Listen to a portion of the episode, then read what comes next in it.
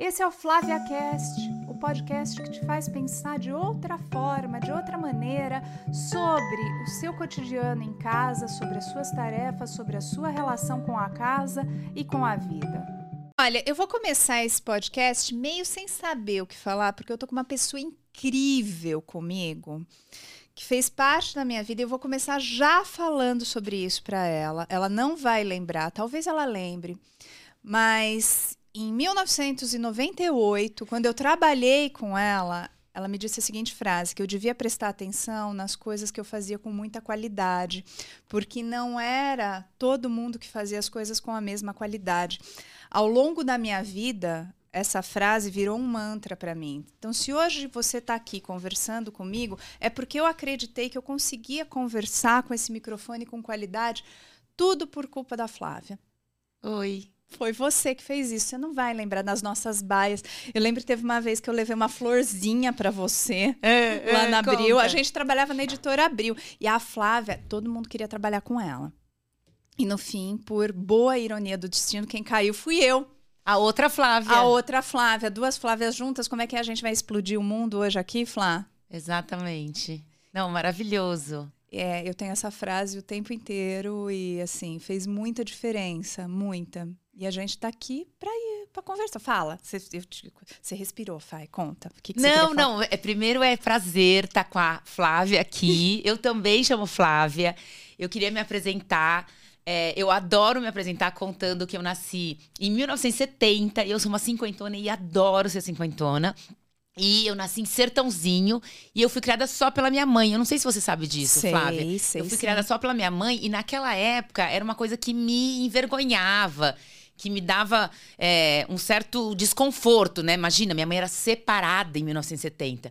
E aí foi super interessante que em 78 a gente foi morar em Natal. Ela virou professora da UFRN, né? Lá em Natal. E aí eu tive. E eu vou contar uma coisa que você não sabe. Eu era tímida. Eu era muito tímida em Sertãozinho. Você sabe que quem tá, quem tá acompanhando a gente não vai acreditar isso de jeito nenhum, É, né? eu tenho certeza. Deus a mais conta eu era da tímida. Timidez. E aí imagina, uma menina lá, porta verde, aí vai com sete anos para Natal e é, tem que fazer novos amigos, né? Mãe e painho, que eu falo. Aí cheguei lá e comecei, oi, tudo bem, tudo bem? E comecei a me revelar. E aí, depois de cinco anos, a minha mãe volta e foi dar aula na Unicamp, de novo só eu e ela. E de novo eu tive que me adaptar. Então, eu acho que tem uma coisa, por que, que eu gosto tanto, né, dessa história? Porque aqui estou eu hoje, né? E eu sou uma história de adaptação, no fundo, uma história de que a gente pode se revelar e de que, sobretudo, você me falou uma coisa muito louca. A coisa que eu mais falo hoje é que Pensa em toda a nossa energia, em tudo que a gente conseguiu fazer na vida. A gente só chegou até aqui pelas coisas que a gente faz bem. Isso mesmo. Pelo nosso brilho, né? Mas a gente presta muita atenção no que a gente não faz bem. Né? E isso tem uma razão. Você sabe qual é a razão? Não sei qual é a razão e eu tenho certeza que você vai me explicar aqui lindamente. Então eu vou contar para vocês. É o seguinte, o nosso cérebro, olha que loucura. Como a gente tinha que sobreviver na vida, na verdade o grande objetivo do ser humano era sobreviver. Então o nosso cérebro, ele foi formatado para ver o que, que, são as ameaças da vida. Tá. O que é que pode dar errado, porque a gente tinha que sobreviver, Flá. Então se eu dou um grito, o seu cérebro reage nanosegundos antes do que se eu dou um sorriso. Porque ele fala perigo, perigo, perigo. E aí ele vai reagir a tudo isso. Então o que acontece? O cérebro presta muito mais atenção no que é negativo, porque ele quer avisar para você que aquilo pode ser uma ameaça para você, do que é positivo. Tá claro? Tá claro, tá e... claro, tá claro e vem lá da época das cavernas. Isso, exatamente. Tá. Agora, isso não tem mais muito sentido, porque não é porque eu dou um grito que você vai ter um leão em cima de você, você concorda? Concordo. Então, o cérebro não conseguiu se adaptar ainda à vida moderna. Então, ele continua fazendo a gente ficar muito mais atento ao que é negativo. E aí tem uma, uma pegadinha, que é como é que eu. Mas o que, que eu faço com esse cérebro, afinal? Né? Porque eu vou prestar atenção no que, tá, no que não tá bom na minha vida, no que não tá bom na minha casa, no que eu não gosto no outro, no que eu não gosto de mim. Eu fico olhando e me criticando o tempo todo. Acontece que também se descobriu que o cérebro é plástico, Flá. Tá, o que, que é plástico? Vamos lá, vamos explicar direitinho nos pormenores. Você que quer que os pormenores? Eu quero. Não, mas não precisa ser muito técnico. Tem que ser uma coisa que a gente aqui na média a gente entenda.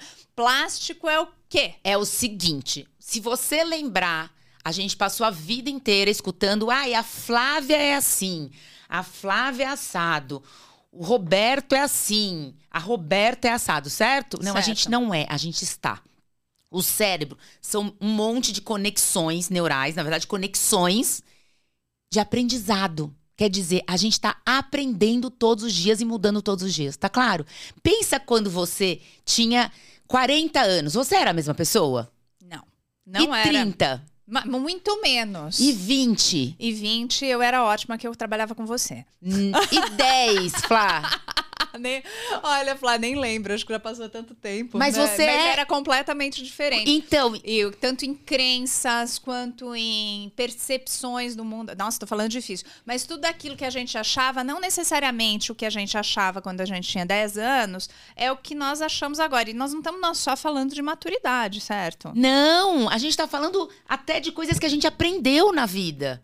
Não é interessante? As coisas que eu sei fazer hoje, eu não sabia necessariamente há 10 anos atrás, né? Então, olha que legal, a gente tem que parar com essa ideia de que a gente é, a gente está. E isso quer dizer o seguinte, eu sempre consigo aprender. Quer dizer o seguinte, o que quer dizer o cérebro é plástico? Você não nasceu desse jeito, você não é isso. Você consegue ensinar o, o o cérebro e aprender coisas novas.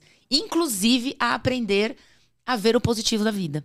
E o positivo em você mesma. Isso muda tudo, né? A gente não está falando de uma. A gente não está falando de magia, a gente não está falando de positividade só, a gente não está falando de coisas que são imateriais, que estão voando por aí. A gente está falando realmente de coisas que acontecem. É, queria até contar pra vocês como é que a gente aprende. Vamos Hum. voltar. Quando Vamos a gente voltar. foi na escola, como é que a gente aprendeu a escrever? Escrevendo. Vocês lembram? Tinha gente. Eu fazia caligrafia. Eu também. Então, então Atualmente não tem mais. Então é um acho. treino, tá claro? Eu vou lá treinando. Como é que a gente aprendeu adição? Só lembrando, a gente teve lá uma, uma- um curso, sei lá, uma, uma- a professora veio e ensinou pra gente. Lembra? Dois abacaxis e duas maçãs? E depois a gente fez adição todos os dias da nossa vida. A gente faz adição. Dois e dois, quatro e quatro, pega cinco laranjas. A gente faz o dia inteiro adição. Como é que a gente aprendeu? Entendeu o que eu tô falando? Como é que a gente foi aprendendo as coisas? Escovar os dentes. Como é que a gente ensina nossos filhos a escovar os dentes? Escova os dentes, escova os dentes, repetindo, repetindo. Então, como é que a gente aprende as coisas? Falar por, Por repetição. repetição. Tá claro? Tá claro. Aí, o que acontece? A gente aprendeu muitas coisas que são chamadas funcionais por repetição. Escrever, adição, tomar banho. Você precisa pensar? Não precisa pensar. Você precisa pensar na hora que às vezes está fazendo comida ou arroz? Não, você criou aquilo e virou automático, de tanto que você repetiu. É a mesma coisa para o que a gente chama das nossas habilidades sociais, que é conversar com as pessoas, se comunicar, entendeu? Que é se relacionar com as pessoas e as nossas habilidades emocionais, que é lidar com as nossas emoções. Então a gente tem uma capacidade de ensinar o cérebro também a ver positivo por repetição. Que é, todo dia à noite, por exemplo, eu posso fazer um exercício e falar o que foi que aconteceu de bom hoje. Adoro. Eu gosto, eu sempre peço para escrever. Eu falo para fazer ao contrário. Que muitas vezes a gente faz uma agenda do dia das coisas que a gente tem a fazer. E aí eu olho e falo, tem uma outra agenda super poderosa que foi a agenda do que a gente fez. Porque muitas vezes o dia passa, você tá com aquela lista, você não cumpriu aquela lista, Isso. mas se você virar a chave e olhar de um outro lado o que você fez, às vezes você vai se surpreender muito mais e vai ficar muito mais realizada do que ficar olhando aquilo que você deixou de fazer. É exatamente isso. É como você vai enxergar as coisas, entendeu? Então, o que acontece? O cérebro, vamos voltar. A gente sabe já que o cérebro vai tentar olhar o que não está bom. Gente, é culpa do cérebro? Não, ele foi formatado desse jeito pra gente sobreviver. Então a gente tem que lidar com isso. O que acontece, Flá, e vamos entrar, é que ainda por cima no nosso mundo, quando eu era criança, eu não recebia tanta informação. Tá claro? Então, se vocês olharem agora o dia a dia, o que acontece? A gente liga a rádio e tem informação negativa. Tá claro? A gente entra na rede social e tem alguma coisa negativa. A gente vai escutar um jornal e tem informação negativa. Então a gente está sendo bombardeada de muita informação. O que acontece de toda essa informação? O que, que o cérebro treina a prestar atenção? Na negativa. Na negativa. Negativa. Então, ainda por cima, nossos estímulos estão fazendo com que a gente preste mais atenção ainda no negativo. Então, o que que a gente tem que fazer? A gente tem que falar assim. E olha, deixa eu contar uma coisa pra você. Tem um estudo que fala da nosso bem-estar e da nossa felicidade.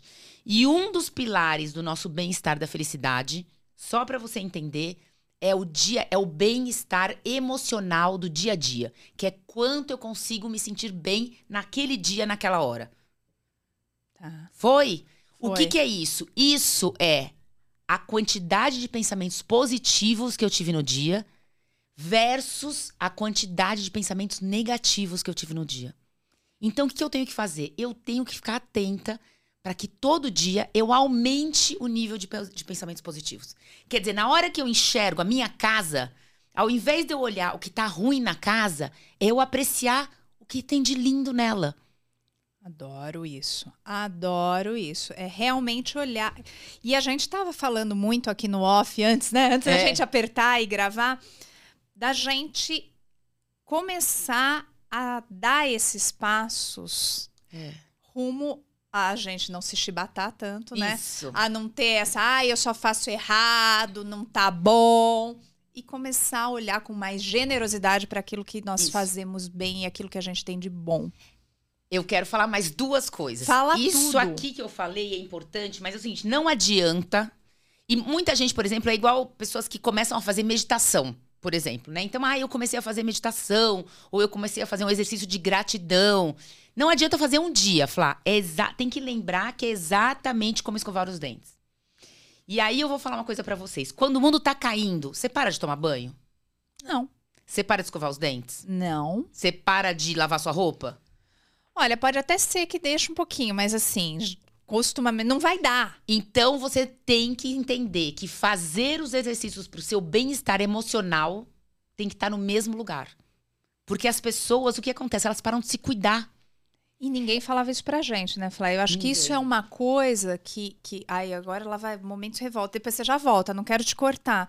Mas que era difícil falarem isso pra gente É. quando a gente cresceu. Eu ouvia que eu tinha que estudar, que eu tinha que ser uma boa menina, que eu tinha que cuidar das minhas coisas, que eu tinha que cuidar da minha casa, mas ninguém olhou pra mim e falou: "Cuide de você". Isso, isso. E cuidar de você, talvez seja fazer a sua unha. Uma vez por semana é um prazer. Eu amo fazer minha unha. Gente, o mundo tá acabando, a melhor coisa. Porque é o meu momento de cuidar. O meu momento de cuidar também é quando eu vou dormir à noite, é pensar as três coisas boas que eu tenho na vida. E eu vou contar uma coisa pra você, Flá. Quando eu comecei a fazer, eu não conseguia ver o efeito. Depois de 20 dias fazendo, você começa a ver o efeito em você. Tá claro? Então não é um dia ou outro. É uma rotina igual escovar os dentes. O que eu vou fazer de positivo e olhar isso como positivo. Não adianta eu fazer. Então, quando você faz a sua lista, o que eu fiz, você não tem que olhar a lista e pensar, meu Deus, eu só fiz isso. Você tem que falar, cara, eu fiz tudo isso. Né? Olha que legal que eu sou. Então, fazer isso continuamente, repetidamente, é uma maneira de eu ensinar o cérebro a ficar mais positivo do que negativo. E mais atento às positividades. É pegar e olhar e falar, amigo, aqui, o leão não tá me comendo agora. E pra eu não ser comida pela loucura da vida, É você tem que olhar o lado brilhante. Gente, é igual casamento. Eu tô casada há 27 anos. É uma loucura. Tem horas que, se você quiser implicar com seu marido, você vai conseguir ver tudo ali. O problema do brócolis, eu não sei. Aí você olha e fala assim: bom, se eu for por esse caminho, não vai rolar.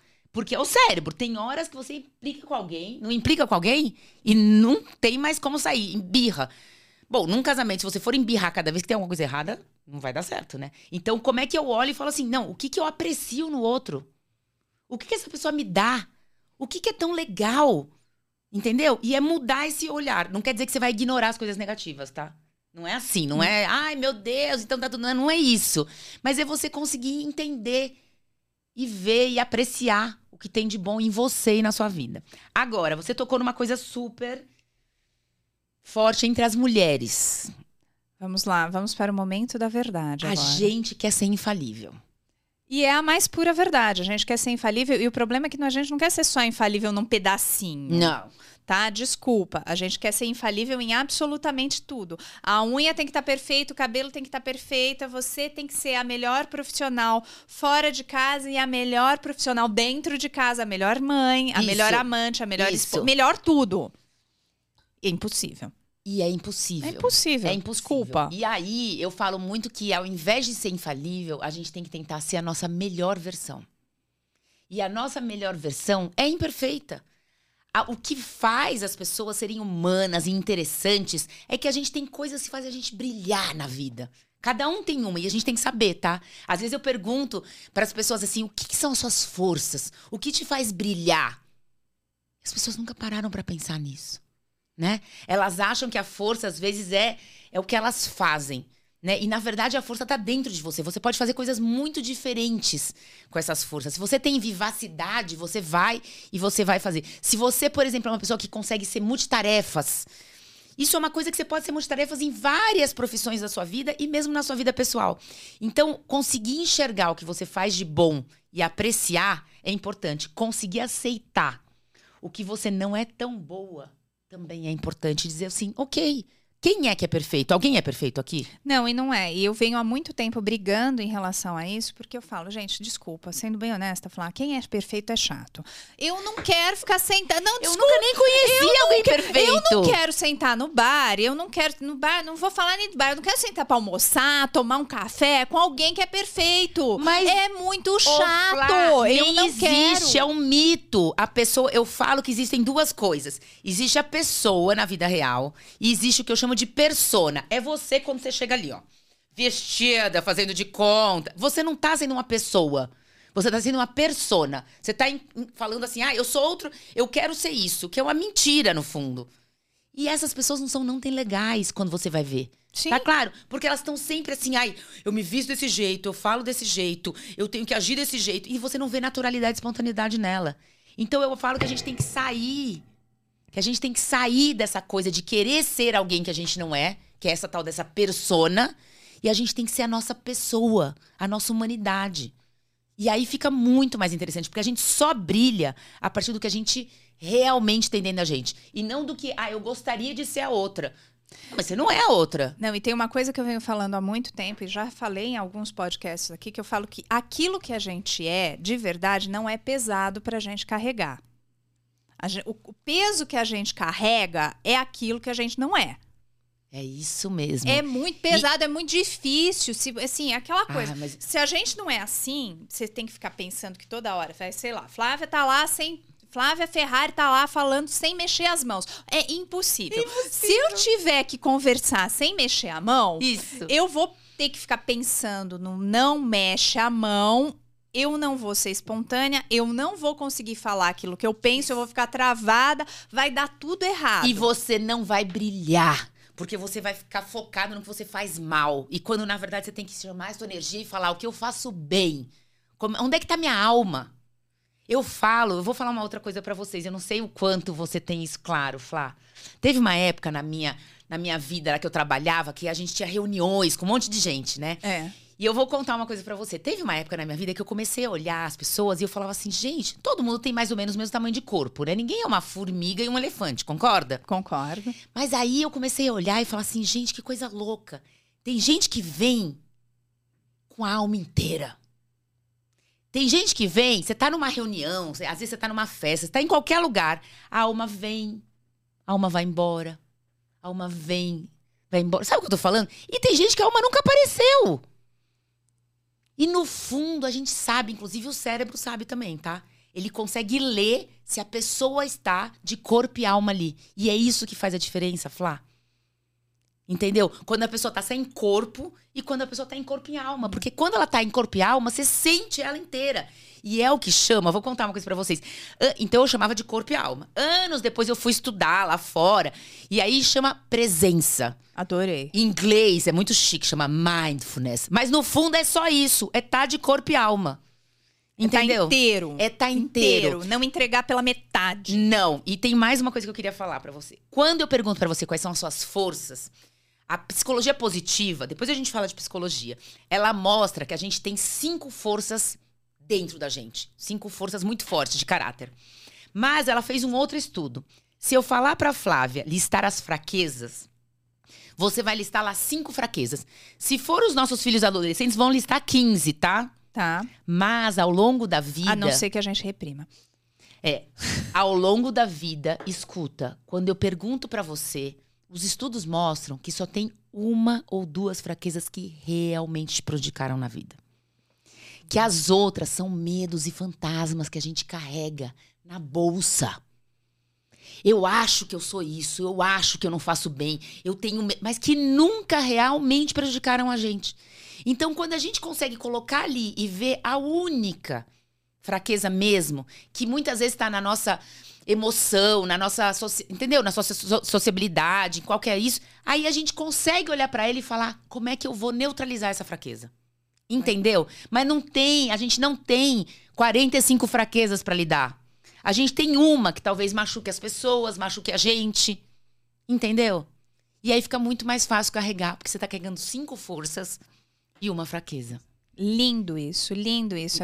Eu estava lendo há um tempo atrás muito sobre problemas reais e problemas imaginários. Hum. Justamente falando que os problemas imaginários, eles são problemas invencíveis. Invencíveis. Porque eles não existem.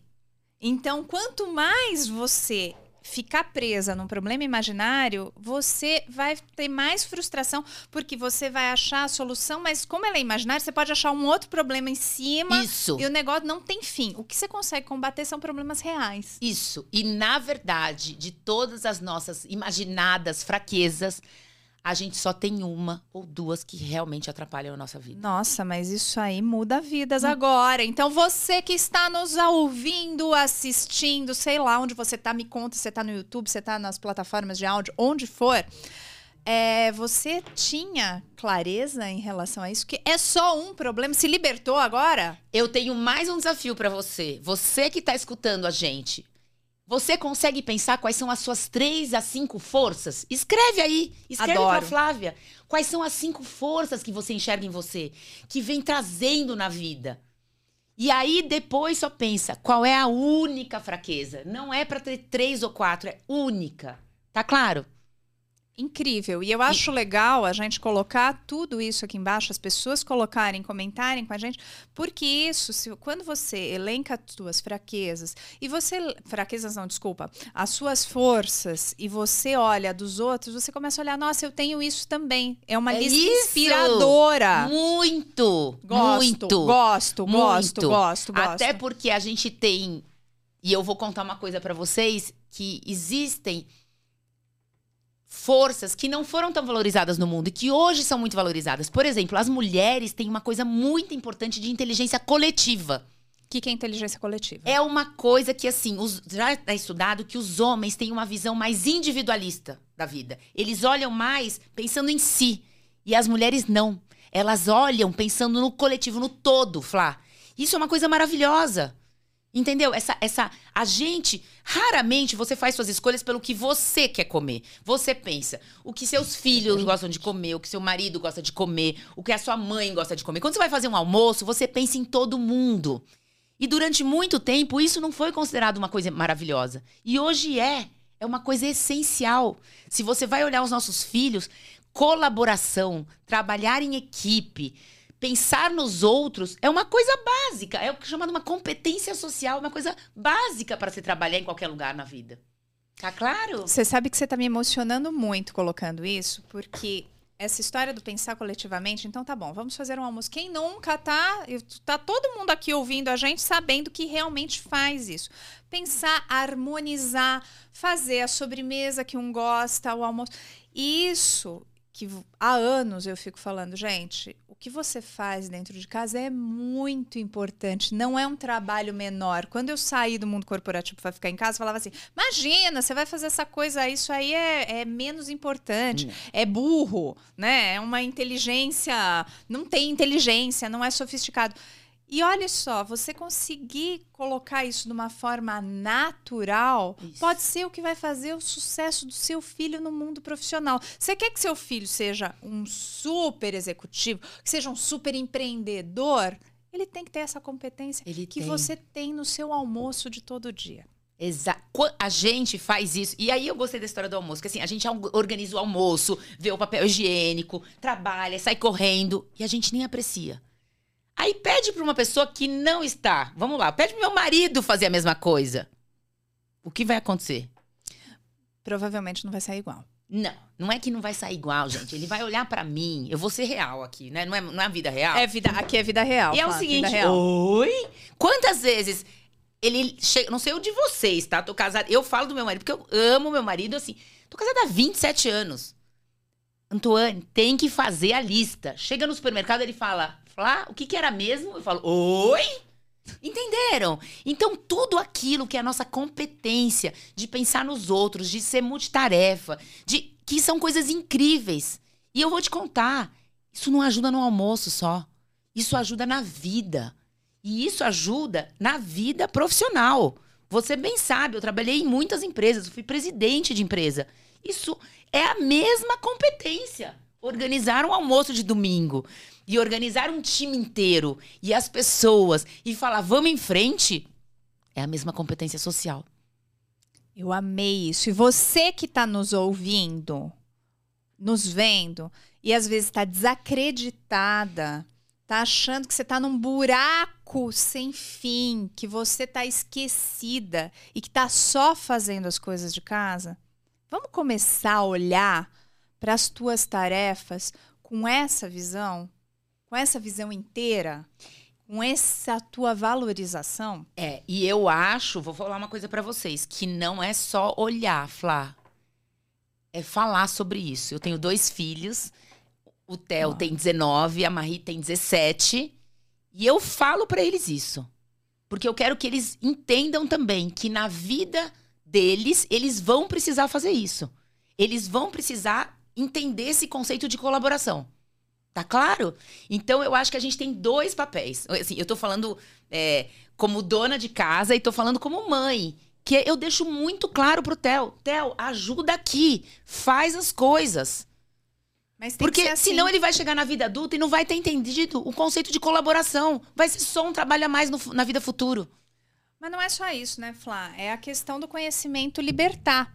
A gente saber que todo tipo de conhecimento liberta. Então, a partir do momento que você sabe se organizar em casa, você está liberto para fazer aquilo. Quando deu a pandemia lá em casa, todas as crianças, a Bia eles olham para mim e falam: gente, a gente, nós fomos os únicos que ganhamos um borrifador com água e vinagre, um rodinho e uma escova de limpar banheiro. Porque eu olhei e falei: bom, agora o esquema é o seguinte, né? É muito bonito ver a mãe colocar a dica no YouTube e não aplicar no todo no dia a dia. Então todo mundo lá tomou banho, borrifa, água e vinagre. Vocês estão livres, porque a gente vai ter que faxinar a casa. Se vocês conseguirem manter melhor, a faxina vai ser mais leve para todo mundo. Então, por aí. Eu, eu acredito muito nisso, Flá. Eu acredito muito e acho que isso prepara os nossos filhos para a vida. Sim. né? Então, você sabe, um dos meus filhos está morando fora, é, estuda fora. E hoje eu tenho muita clareza que, que o seu rodinho com o borrifador foi essencial para a adaptação dele na vida adulta. Entende?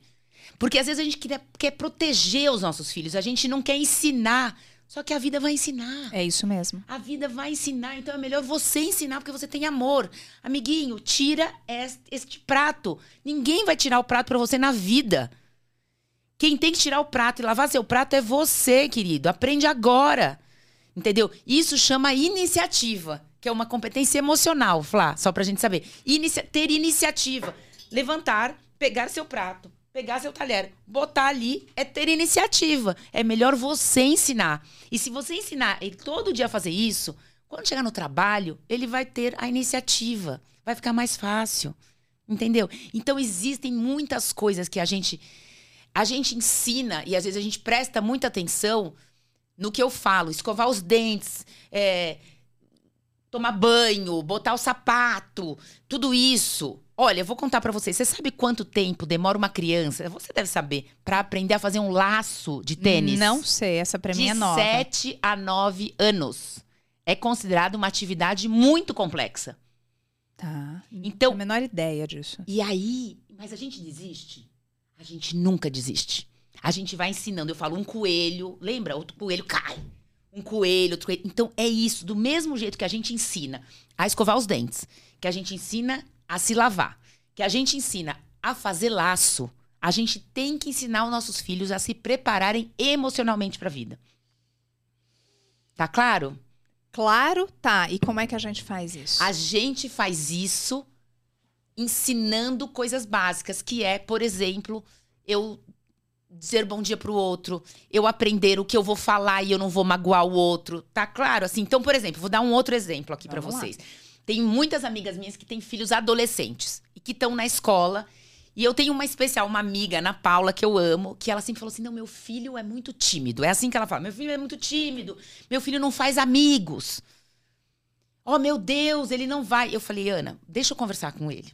Sentei com ele e falei: escuta, o que que acontece? Ele falou assim: não, Flá, é, tia Flá, né? Tia Flá, é, eu fico meio sem graça de falar com as pessoas. Eu vou depois contar uma história pra você, mas eu falei assim: vamos fazer um acordo?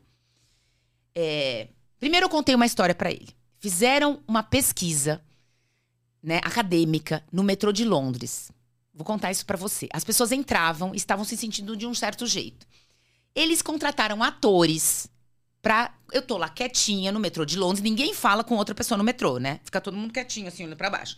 E contrataram atores pra conversar com as pessoas.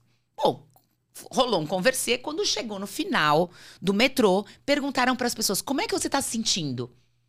Todas as pessoas responderam melhor. Elas adoraram conversar com o outro. Aí elas perguntaram assim: Mas escuta, você conversa com as pessoas no metrô? Não. Por quê? Porque eu acho que o outro não tá interessado em mim. Olha que loucura. Eu não falo oi pras pessoas e não dou bom dia. E às vezes não convido o amiguinho pra ir em casa, porque eu acho que o outro não quer falar comigo. Mas o outro quer falar comigo e quer que ele fale comigo. Então eu fiz um acordo com esse, com esse menino. Eu falei: você vai fazer o seguinte agora. Você vai dar bom dia para um aluno novo, uma vez por semana. Ele olhou pra mim e falou assim: Tia Flá, Tá eu não vou conseguir. Eu falei: vai. Sabe o que aconteceu, Flá? Aconteceu que ele deu bom dia pra uma menina nova, fez, fez amizade, deu uma- bom dia pra um outro menino que ele nunca tinha dado bom dia. Né? Sabe o que aconteceu com esse menino agora? Esse menino tem cinco amigos que eles não se desgrudam. Que lindo. Entendeu? Então eu digo, se você quer, você tem que começar. E como é que você começa? Se seu filho tem dificuldade de fazer uma coisa que é interação social, ensina ele. Vamos dar bom dia para um estranho na padaria todos os dias. Ele vai dizer: "Não!". Mas o fato dele treinar, sorrir todos os dias e dar um bom dia faz com que fique cada vez mais fácil para ele dar bom dia.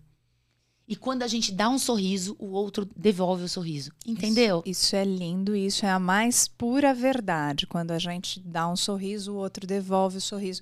E nas piores situações, se você tá sorrindo, a solução sai mais fácil. Isso. E aí que eu tô falando, Flá, que a gente tem que prestar atenção também, então, não só no que é funcional, mas no que é emocional. Vou dar um exemplo pra você. A gente tava falando sobre dar uma festa em casa, receber alguém. Às vezes você tá me falando, a pessoa olha e fala assim: "Ai, não repara na bagunça". A primeira coisa que o outro vai fazer é reparar na bagunça. Mas quando você vai na festa de um amigo, no fundo, a bagunça é importante? Ou o que é importante é o sorriso da pessoa, o como ela te abraça, o como ela te recebe, se ela tá feliz. Tá claro? Quantas vezes a gente dá uma festa e fica tenso? Ah, meu Deus, vai acabar isso, vai acabar aquilo, isso aqui não tá direito. Você concorda? Quando no fundo a festa boa é qual? É aquela festa que você se divertiu e que a bagunça tá acontecendo e que você tem história para contar. Eu, e eu, de novo, você falou muito de histórias ao longo da nossa conversa. E o que fica realmente é. Eu comecei o podcast com uma história, você contou a sua história mudando. O que fica na vida, o que a gente lembra são as histórias. São, E são os sentimentos que estão envolvidos a isso. E não é a sujeira. A minha mãe sempre contava, você sabe que minha mãe faleceu super jovem, quando a gente já trabalhava, minha mãe já tinha falecido. E eu lembro da minha mãe contando que ela ia num grupo de oração e que teve uma senhora que faleceu.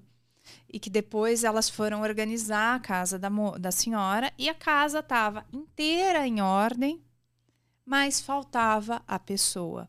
Então, que não adiantava tudo aquilo tá perfeito se a alma não estava vivendo lá. É isso.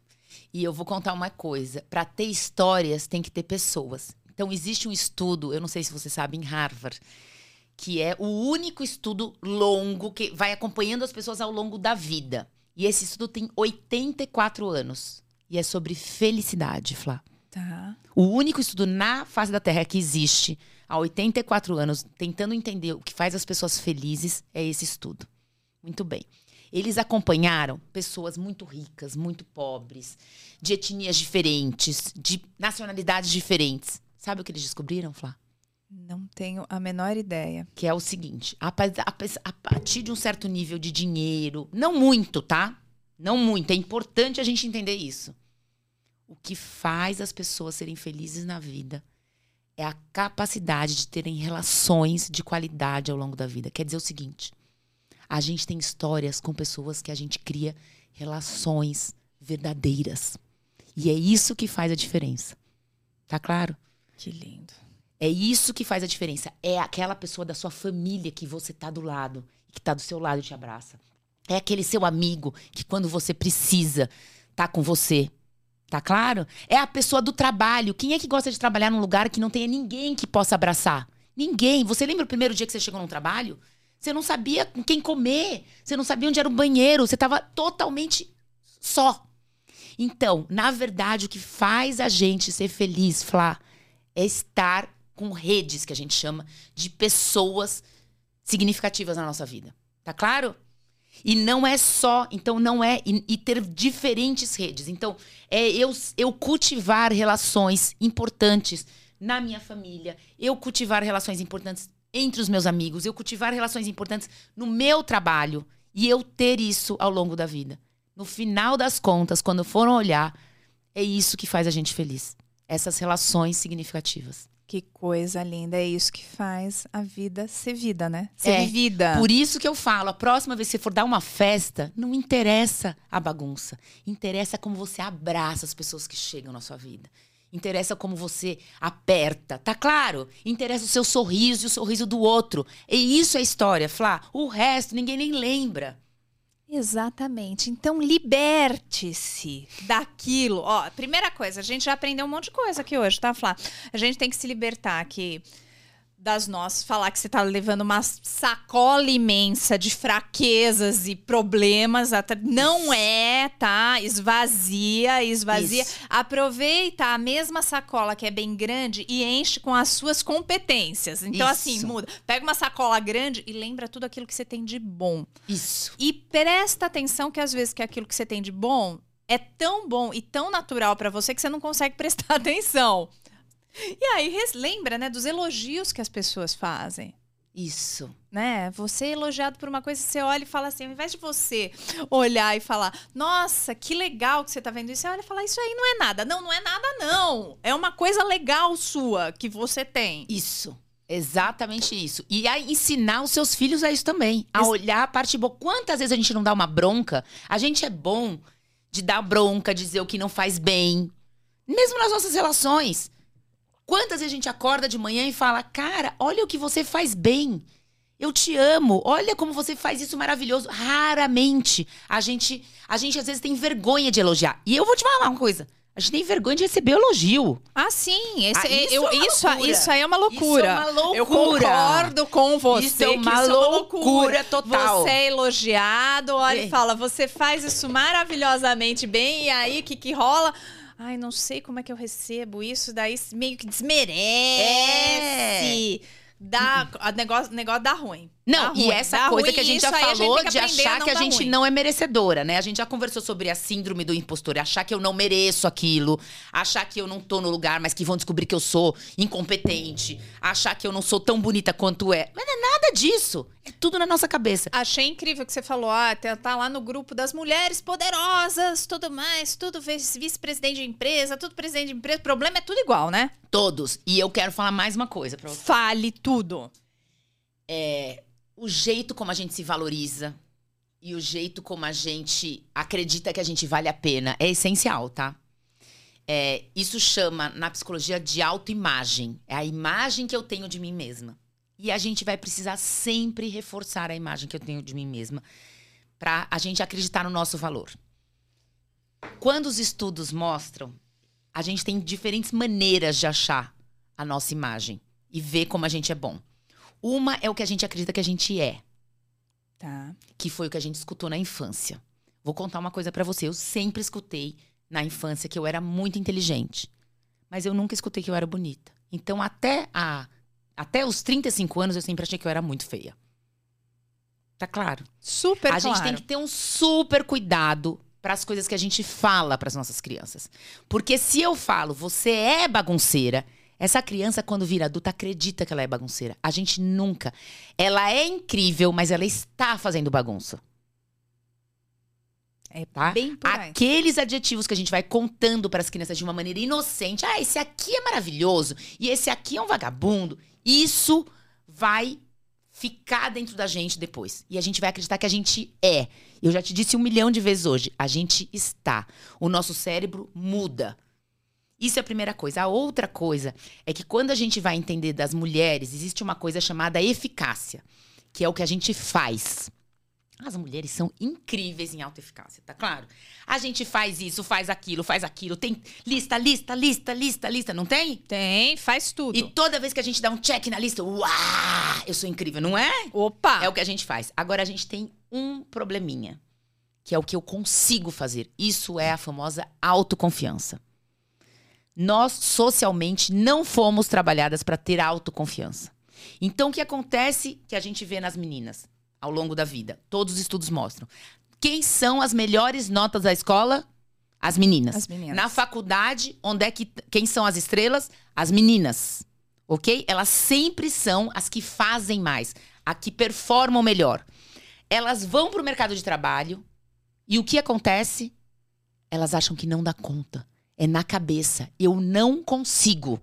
Entenderam? Então você vê todas nós que trabalhamos sem parar, fazemos tudo.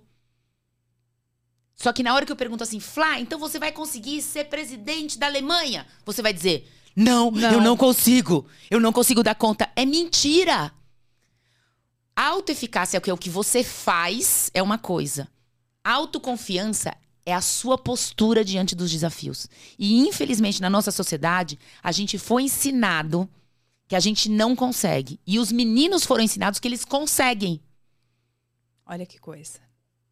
E será que a gente está reforçando isso ao longo dos tempos ou nós estamos mudando isso agora? Esta é a grande pergunta. Eu a- Eu acho que nós temos que ter consciência para mudar. Até porque quando a gente acha que a gente tem que ser infalível, infalível, que a gente não vai conseguir, que a gente não vai conseguir, a gente só tá reforçando. Então, a gente tem que entender que a gente faz muitas coisas, que a gente é incrível, que a gente tem essa autoeficácia, tá claro? O verbo é fazer. A gente tem que entender que a gente tem o verbo ser, eu sou incrível. Eu sou inteligente, eu sou competente. E tem um terceiro verbo que as mulheres têm que trabalhar. Eu consigo. Esse é o verbo que nos atrapalha na sociedade. A sociedade vive dizendo para os meninos, vocês vão conseguir. E vive dizendo pra gente, vocês não vão conseguir. E a gente internaliza isso e acredita nisso. Então, quantas vezes acontece de uma mulher receber uma promoção e ela falar, eu não vou conseguir dar conta? Bom, a quantidade de mentoradas que eu tenho, que na hora que vão engravidar me ligam, dizendo assim: eu não vou conseguir. Eu falo: você vai conseguir. Porque você é incrível, você já faz isso. Você já é isso, você consegue. Tá tudo na sua cabeça. E eu conheço mulheres incríveis que conseguem. Entendeu? E que expandem, na verdade, para mim, se a gente entrar nessa história da gravidez, eu acho que dá um medo gigantesco, né? Um processo enlouquecedor, mas no final das contas, pelo menos para mim, foi assim, tipo, eu expandi do que eu era. Eu era muito menos antes. E tá tudo bem, se você não quiser ser mãe, também tá tudo certo, Tá não é? tudo ótimo. De novo, cada uma tem o seu caminho. Isso. Certo, todos O os que- caminhos levam a Roma, E tá tudo to- bem. O importante é o seguinte: o caminho que você escolher, você tem que dizer pra você, eu consigo. Porque muitas vezes você é muito boa no que faz, muito competente na sua casa, com seus amigos, com a sua família e no trabalho. Só que o, o que fica martelando na sua cabeça é: eu não consigo, eu não consigo. Porque você fica achando que você tem que ser infalível. Você e sabe, conseguir não é ser infalível. conseguir a gente se entender. Eu, eu, você falando tudo isso, eu fico lembrando muito da gente. Você contou da tua história, né? Que você foi, se- você foi se adaptando. Eu, muitas vezes, eu não tinha opção. A gente conseguia É. porque não tinha outro jeito. Ou a gente conseguia, ou a gente conseguia. E chega-se num ponto, né? E eu acho que tem muita gente que está nos escutando que, que, né, que tá se sentindo assim. Mas chega num ponto que você já conseguiu, conseguiu, e aí você começa a se colocar em dúvida, porque você já, você já tem outras opções. Quando o caminho é único, você tem que fazer isso e você não pode se É. questionar, a única saída é conseguir. A partir do momento que você tem outras opções, você começa a se colocar em dúvida. E aí você olha pra trás, isso pelo menos aconteceu comigo, né? Eu olhava e falava assim: "Cara, não consigo fazer tal coisa, não vai dar. Não, mas eu já fiz tanto". É isso! Olha pra trás É. e veja que o, o tanto que você conseguiu quando não tinha outro jeito, senão conseguir para você ter essa mola e lembrar do teu potencial. Eu estava assistindo a entrevista da Viola Davis com a Oprah e eu achei muito interessante quando ela falou, né, que ela chegou no ápice, né, todo mundo em ser melhor atriz, tudo mais, e ela ficou num vazio. E ela voltou para quando ela era criança. Porque era onde conseguir era a única maneira dela sobreviver. Eu gostei demais dessa passagem. Demais. Eu acho que esse é um dilema que a gente tem, inclusive, com os nossos filhos, né? A gente tem pra tudo. É, e aí, eu acho que tem uma coisa importante antes de você falar eu consigo, que é você parar. Tem uma época na vida que você vai parar. Eu não acho que é quando você é jovenzinha, tá, Flá? Tá. Eu acho que tem uma coisa de maturidade. Eu acho que tem uma hora Eu falo que tem coisas que vêm com os quilômetros rodados mesmo. Totalmente. Não tem jeito. Mas o que você tá falando é uma coisa mais legal ainda, que é tem épocas que eu vou ter escolhas. E aí eu vou ter que voltar pra mim e falar o que eu quero, o que eu acredito. E isso tem a ver com o que a gente estava falando das forças e fraquezas, que é o que eu brilho, o que, que é a minha melhor versão, quem eu quero ser. Porque quando você volta, você simplesmente se jogar eu consigo não vai adiantar. Mas eu acho que tem um momento na vida que você começa a pensar assim: quem eu quero ser? O que, que eu quero fazer o resto da minha vida? O que, que eu quero deixar? E são estágios da vida, tá, Flá? Existe Com um estudo certeza. mostrando os estágios da vida. É muito lindo. Um dia eu vou te mostrar. Eu amo tudo isso de você, gente. Vocês, não sei se vocês já repararam, mas tem uma coisa da Flávia que eu amo que tudo embasado, tá? Tem um estudo aqui, tem um estudo ali, mas volta pro estudo. Eu tinha que Não, fazer. é, é, é isso. É isso. o eu acho estúdio das- dos estágios da vida. É, porque tem uma, uma fase na vida que é quem eu começo na fase da adolescência que é eu busco a minha identidade, quem eu sou, né? Depois eu tenho uma preocupação que é eu vou eu vou eu vou conseguir ter o que eu preciso ter, tá claro? Que é uma outra estágio da vida que é você conseguir é, estabelecer a sua família, estabelecer as coisas que você acredita e depois que você conseguiu tudo isso, Flá, Tá. você começa nos estágios um pouco mais, a partir dos 40, 50 anos, a se perguntar: o que eu vou deixar? O que eu acredito? Por, pelo que eu vou lutar? O que eu quero que seja a minha melhor versão para esse mundo? Não é uma visão só individualista, é uma visão eu pro mundo, eu pros outros. E nessa hora, você vai ter que voltar para si mesma. Você vai ter que voltar para o seu brilho, para suas forças, para suas fraquezas, para os seus fracassos, para os seus sucessos e falar: o que eu quero ser? E aí você, depois que fizer essa coisa, você fala assim: mas será que eu consigo? Porque é aí que as mulheres param. Eu não vou conseguir. Consegue, porque a gente é guerreira, Flá. A gente chegou até aqui, não foi à toa. Entendeu?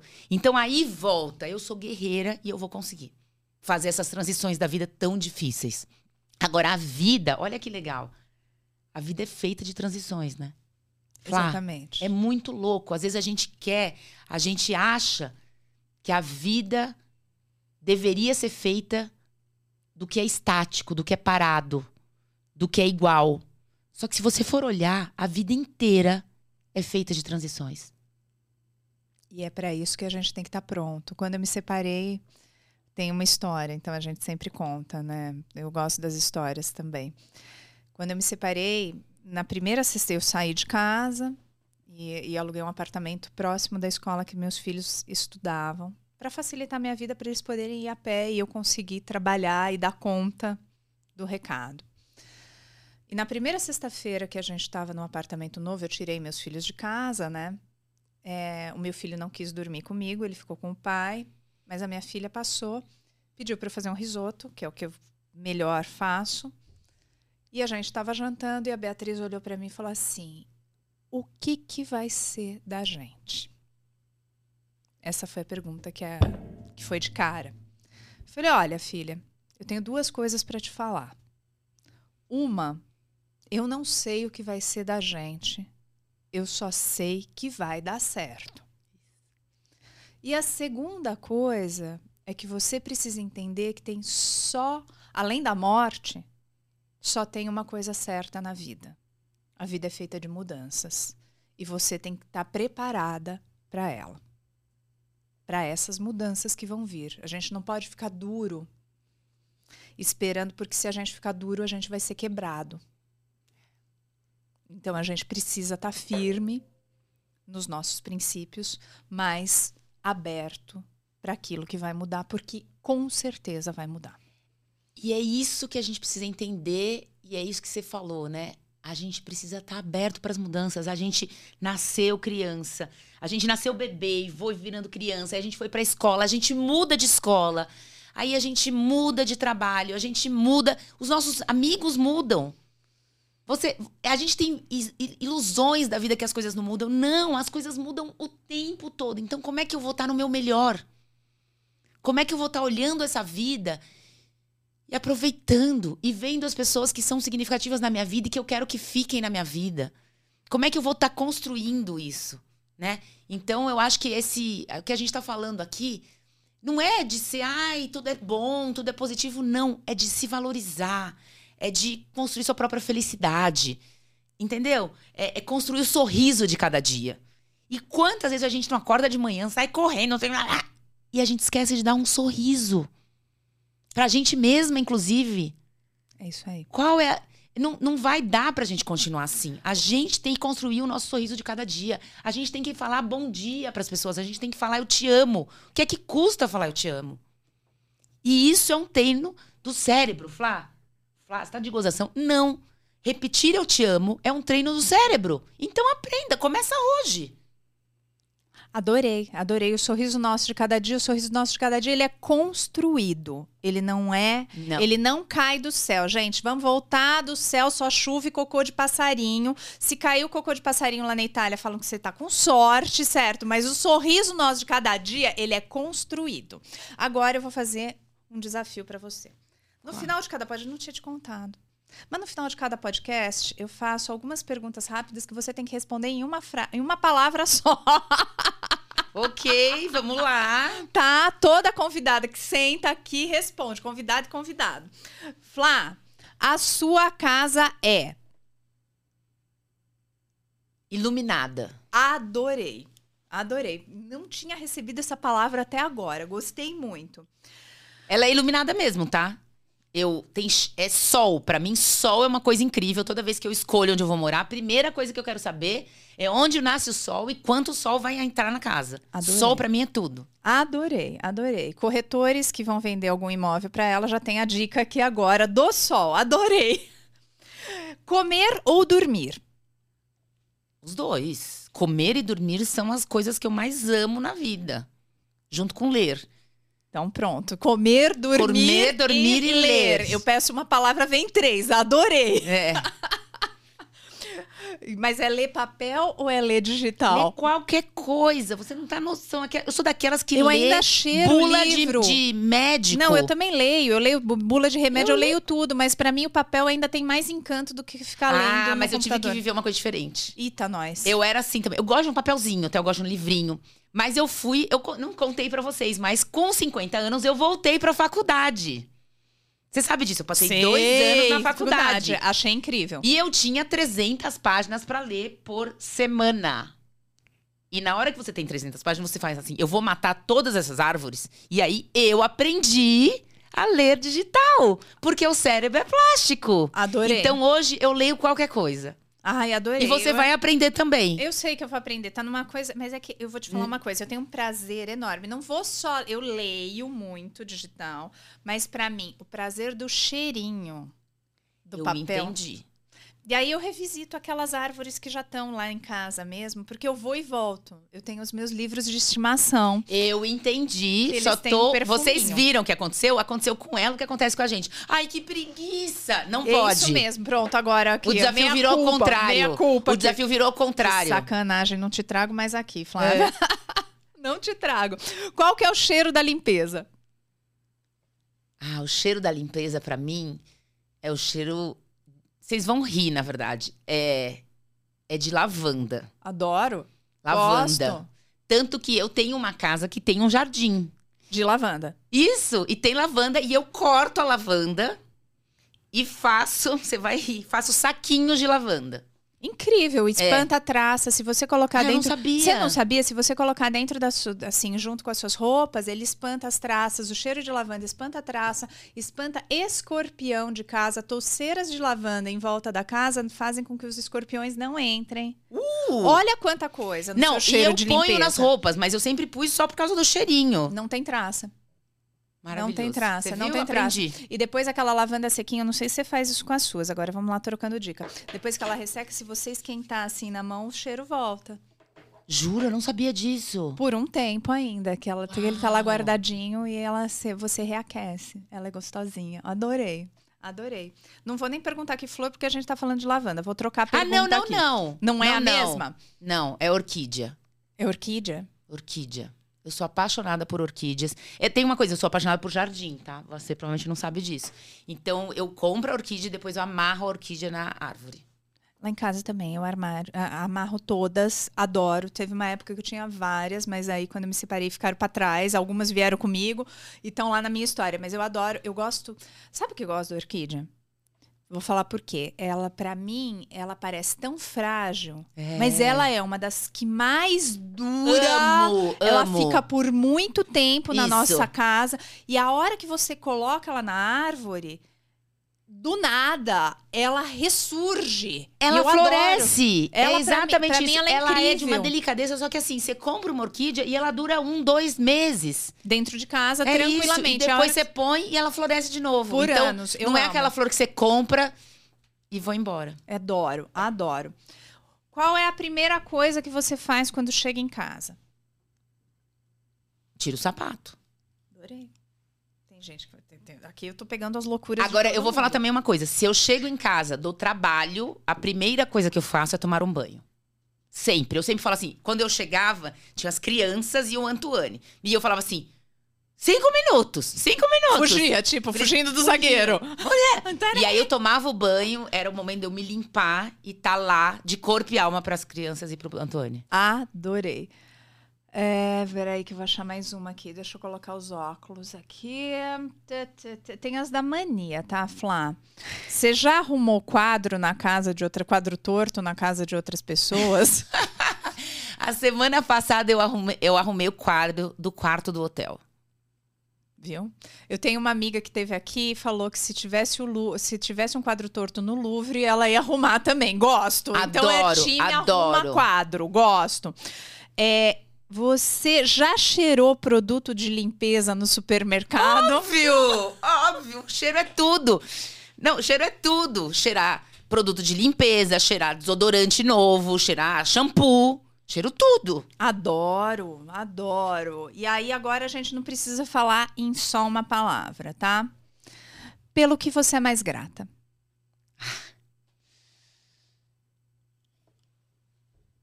São quatro palavras. Theo, Marie, minha mãe e meu marido. Que lindo. São quatro. E eu conheci você, você já estava casada com a Antoine. Já. Eu nunca esqueço da força da sua mãe, da presença da sua mãe. E eu consigo ver pelas redes, porque assim, vocês não sabem, mas faz 25 anos que a gente não se via. A gente está se vendo agora pessoalmente depois de 25 anos. O que eu acredito que é uma relação que de uma a gente não tem muita constância, né, Flá, em se ver, a rede acabou... Mas a gente a se segue na a vida. A gente se segue na vida. E ver, assim, a força da sua mãe sempre foi incrível. É. Incrível. E ver ela multiplicada pelo Theo e pela Marie. É. A minha mãe é a razão pela qual eu voltei para o Brasil e eu moro no Brasil. Eu, eu assumo esse amor louco por ela. E, e aí eu falar essas quatro palavras é que eu consegui, né? Quer dizer, a minha mãe, o meu marido que é francês, então quer dizer, tem todo um, né? Meu marido que é francês, as crianças, então é, reunir essas pessoas diferentes e ter elas constantemente na minha vida, para mim é a minha maior alegria. Que coisa linda. Algo simples que te faz sorrir. A pão com manteiga. Adoro. Eu adoro essas minhas amigas poderosas que vêm aqui e elas gostam disso, que nem a gente gosta. Pão com manteiga. É, eu óbvio. gosto disso. E o melhor conselho que você recebeu? Ah, eu vou contar. Esse não era assim, mas é o seguinte. Há muito, muitos anos atrás, quando eu fui trabalhar na Kibon, o presidente da Kibon me chamou e falou: Flávia, não tente ser unânime. E quando ele falou isso, ele falou: não tente ser infalível. Olha que conselho incrível. A gente está conversando disso agora, mas eu tinha, vou pensar, 29 anos. E ele falou: seja você no seu. Ele falou isso para mim. Ele falou. E naquela hora que ele falou: não tem que ser unânime, não tem que ser infalível, não tem que ser perfeita.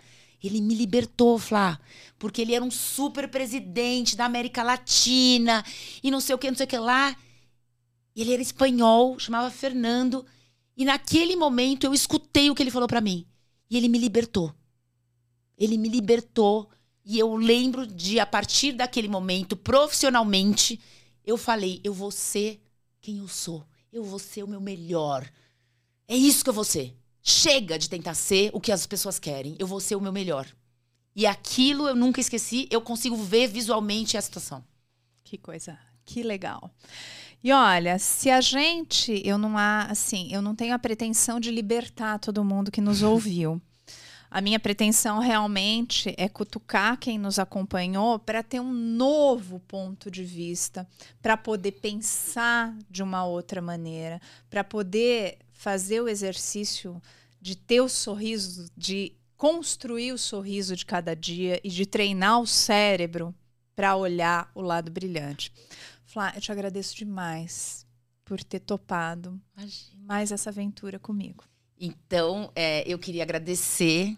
E, na verdade, a minha provocação para você e para todo mundo é: qual é a sua melhor versão? Vá atrás dela. Acredita em você. Vai na sua melhor versão. Vai brilhar na vida. Voa. É isso, a vida entrega pra gente o que a gente entrega para ela. Então, eu que te agradeço. Prazer enorme estar com você. Eu acho que você está emocionada e eu também. E vamos voar. Vamos voar. Vamos voar. Beijo, até o próximo.